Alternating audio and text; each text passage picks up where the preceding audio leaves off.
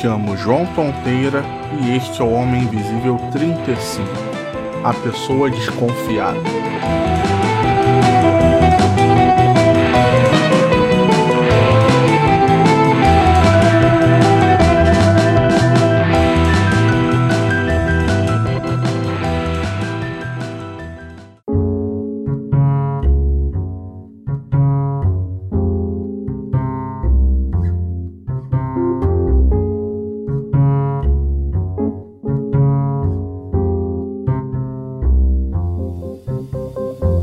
A pessoa desconfiada acha que pode ser enganada, traída ou passada para trás a qualquer momento. Ela confia em poucas pessoas e geralmente deposita sua fé na família e em poucos amigos, mas nos dois casos é só nos mais chegados. É, sempre fica com o pé atrás com parentes ou amigos que não vê tem tempo e que aparecem do nada.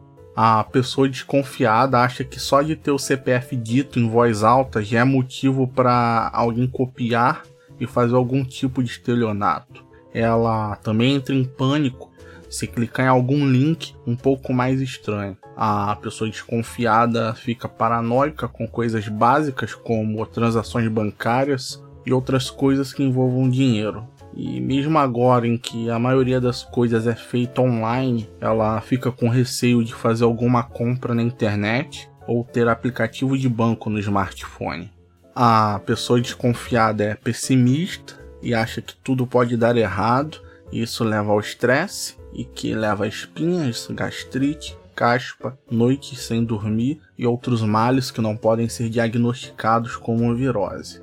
A pessoa desconfiada também tem mania de perseguição em alguns casos. Ela acha que outras pessoas se juntam para fazer reuniões secretas só para rir e falar mal dela.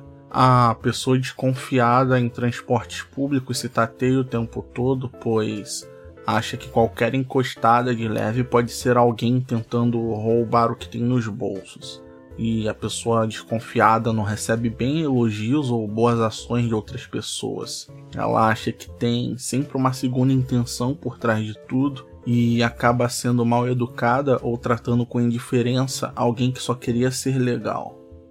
E mesmo com todos esses exemplos que eu dei, não significa que seja ruim uma pessoa ser desconfiada, porque sempre tem alguém querendo levar vantagem em cima dos outros e a desconfiança vira quase que um instinto de sobrevivência. Só não pode deixar ao extremo, igual quando eu era criança. Eu deveria ter uns 10 anos e a minha escola fazia um passeio a um sítio todo mês de outubro e todas as turmas da primeira, quarta série, do turno da manhã e da tarde participavam desse passeio.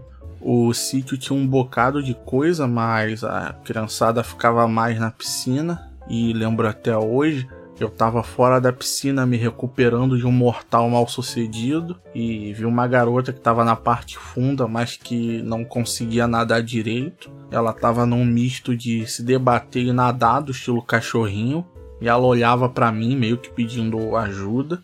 E olhei para ela e pensei, ela deve estar tá tentando tirar uma com a minha cara. Eu não vou ajudar coisa nenhuma. Só que me deu uma agonia olhar aquilo e para parecer que eu não tava ajudando, eu sentei na borda da piscina, estiquei a perna e a menina agarrou o meu pé. Ela realmente não sabia nadar e estava tentando se aventurar na parte funda da piscina. E eu só descobri isso depois que o salva-vida viu que eu estava ajudando a garota a sair da piscina e ele foi lá perguntou: "Você não sabe nadar?" E a garota falou: "Não". E ainda bem que eu consegui vencer um pouco essa minha desconfiança nesse dia, porque quem sabe o que poderia ter acontecido com a garota, né? Já que nenhum adulto estava olhando.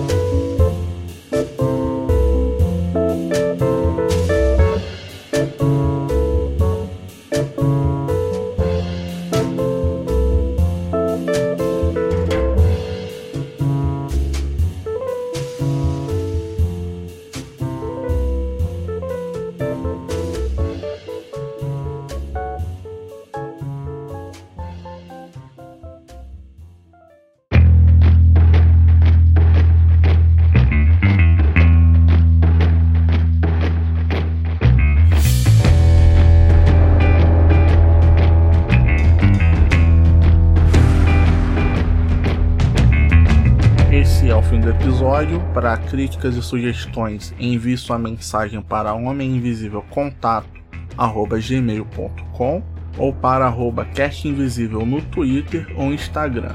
Você escuta o podcast no agregador de sua preferência, no Spotify ou no site megafono.host barra podcast barra Homem Invisível. Muito obrigado.